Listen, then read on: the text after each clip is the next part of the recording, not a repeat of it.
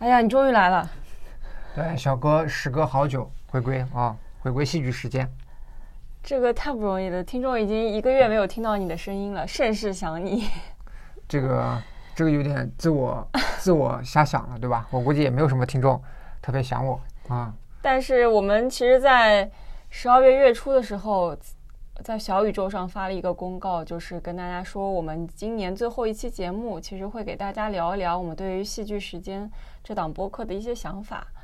呃，包括我们做的一些感受，以及明年我们会做出怎样的一些调整，嗯，然后今天就，哎，荣幸请到了小哥，百忙之中 抽空来我们戏剧时间啊，何月真的见外了啊！怎么说我也是戏剧时间的副主播啊，也算不上这种百忙之中，嗯，主要是我们一开始在做这档播客的时候，其实对于戏剧这个概念啊，理解的算是一种比较宽泛的一种理解。嗯，比如说我们会把嗯影视剧啊或者电影啊小说呀，我们觉得和戏有戏剧性的东西啊，我们都归类于我们想要给大家推荐的这个东西。哎，结果在这个呃做做这播客也做了很多期了嘛，我发现做的比较杂的时候，会有一种嗯很难有一条明确的线，能够让大家就是彼此有。更好的了解，然后我们自己也会陷入一种，就是选材上有一种东一榔头西一棒子，嗯，哎，不具备某种固定性。是的，选题感觉特别的随机。对，比较随机。所以说，在这种情况下的话，嗯，小哥和何月有商量一下，这个新一年，嗯，这个戏剧时间该怎么做？对。对，其实有过挺多想法的吧，因为我其实，在做选题的时候，一开始我们也只是专注于文本上的戏剧，对吧？嗯。然后到后面的话，我们戏剧时间也请了一些嘉宾做客。到，因为我们在讨论一些文本的时候，其实是会涉及到一些社会性的事件的。我们也想请到现实生活中跟这个社会性事件产生关联的人。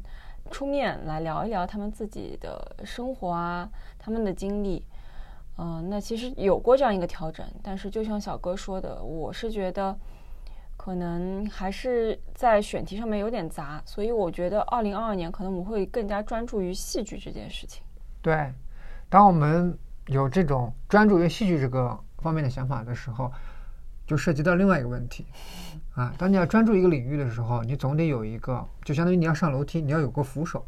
嗯，你该怎么样来捋清顺序啊，或者你要讲的这个内容之间的关联呀？嗯，这时候我们就想到了一个方法，就是学戏剧的教科书啊。嗯，对，根据戏剧里面教科书的一些方面，我们来根据这个内容进行。你这个教科书就一下把听众给吓跑了，怎么回事呢？就变成一个。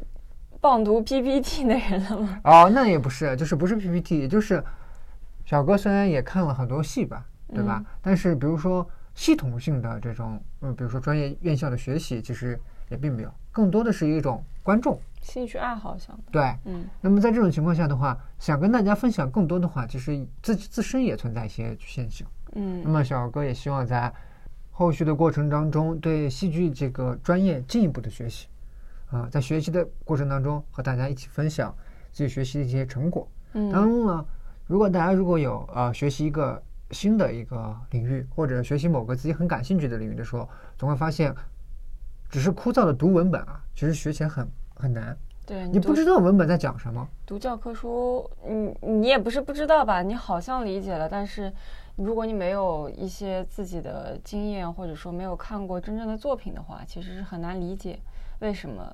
理论家会这样去说，因为其实理论是对很多已经创作出来的内容的一种归纳吧。对，所以说，呃，小哥决定，嗯，一边学习理论，一边看相关的经典作品。嗯，这种其实就跟，嗯，前面我们有一期啊，有一个听众其实有说想了解一下德国的戏剧。哎，在那时候，我们我和何月偶然发现的，也不是偶然发现吧，我和何月就想到了这个。德语戏剧《老老妇还乡》，嗯嗯嗯，其实《老妇还乡》这部剧在戏剧史上是蛮有地位的，但是由于我们没有之前这种非常系统的跟大家梳理这个关系的时候，我们比如说突然讲到它其实是继承继和荒诞主义戏剧是有相关的继承关系的，那大家其实又会考虑什么是荒诞戏剧。那么你一讲荒诞戏剧的话，你就会你就要明白，荒诞戏剧是对传统戏剧的一种反叛。你又要讲传统戏剧，好吧？这就等于你想学十，你想学十，后面你发现你得先学九，你后面就发现你先学八，哎，所以说还是决定从从头开始，从零开始，嗯，按照教科书这种顺序给大家推荐相关的经典作品。嗯，我们就是借着教科书它已经成型的一些思想理论的脉络，对，嗯，来给大家介绍一些戏剧的相关知识。你也可以把我们的节目当做一种陪伴你成长。如果你对戏剧这个行业或者说这个类型的内容感兴趣的话，啊，你可以不用像我们这么就是，对吧？就捧着个教科书，什么列提纲一样的给你写。如果你对某个方面感兴趣，比如说我们下一期节目就会讲。那个名字很难念的戏剧叫什么来着？厄特克勒拉。对，就古希腊的一个悲剧，对吧？对对。如果你对古希腊悲剧某某一天突然感兴趣，然后你就可以来到我们的节目当中听一听；或者你对荒诞戏剧突然感兴趣，你也可以就断章取义的了解了解，嗯，对吧？如果你愿意跟我们一起共同成长，那当然欢迎你每期都收听了。对 啊，但其实，呃，我觉得说也不一定完全是按照。呃，这个教科书的这种顺序吧，有时候我们也会在上海看到一些好戏啊，比如说最近我个人看过印象比较深刻的那个《钉耙骑士》，啊，就又是一个新的概念，叫做直面戏剧。那直面戏剧到底是什么呢？你又需要找很多相关的资料，因为你可以就是很直截了当的就感受到这个戏剧跟你其他。看到的戏剧形式完全不一样，它没有特别强的那种剧情，嗯，然后台词是非常长非常长的，就有的人爱的要死，有的人恨的要死。对对 对，其实大家如果有关注的话，就会发现这部剧在豆瓣上的评分啊，两极分化，基本上没有打三星的，要么是一星，要么是五星的那种。对，二星、四星这种就是。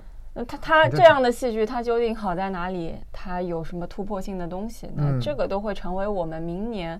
给大家讲戏剧的时候，会重点去讨论的一些问题。没错，对，所以除了经典的剧目之外，我们也会加入一些，就是我们看到的好剧，作为一个推荐的板块给到大家。对，当然我们节目，呃，同时也会保持之前的一个板块，就是对社会的一个关注度。没错，好的作品肯定不会是悬于空中的空中楼阁，嗯，也不可能是海市蜃楼。对，它总是有社会或者相关问题的一种文本上的反应。嗯嗯，比如说《天窗》里面，对吧？男女主人公其实都挺有代表性的。我们可能也会选社会上跟他们从事相关职业的、相同职业、相似职业的人来到我们的节目当中啊，聊一聊他们对这部戏的看法。那我觉得男主这种代表类型的，好像以我们俩现在很难请到。啊 慢慢来吧，万一呢？现在已经是二零二一年的最后一天了。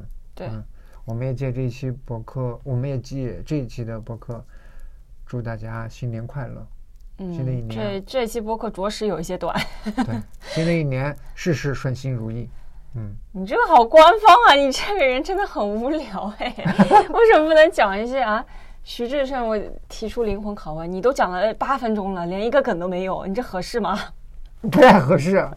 你要这么说的话，我就要立个 flag，嗯，二零二二年小哥一定要让徐志胜来参加一期戏剧时间，到时候各位听众肯定都笑趴了吧？也有可能不会，因为徐志胜最大的优势不在播客呀，而在那张还行吧，他那个口音也挺好笑的。就我很害怕你最后把徐志胜参加节目的音频给抠下来，然后放到我们的节目里面，假装参加了我们的节目。不会不会不会有这样的操作。大家请期待啊！期待一下新一年的戏剧时间。感谢大家在二零二一年对我们的支持，因为我们其实也看到了小宇宙上面的这个年度报告，对吧？还是有很多听众听了十几个小时、几十个小时我们的节目啊，我们自己都觉得很震惊。啊，很感谢大家的厚爱。嗯，在新的一年里面，一定会努力学习，好好及时的更新我们的播客。是的，也希望你听我们的播客能够有更多的获得感，能够对戏剧有更深入的了解吧。嗯，好的。你现在是在回复领导消息吗？为什么突然回了一个好的？啊，是因为你告诉我，我们今天会录一个很很短的节目，我一直在等等等，你说停停停，也没有等到停。好了好了，我们真的要去跨年了。那我们不说了不说了，新年再见。嗯嗯，明年再见，拜拜。拜拜。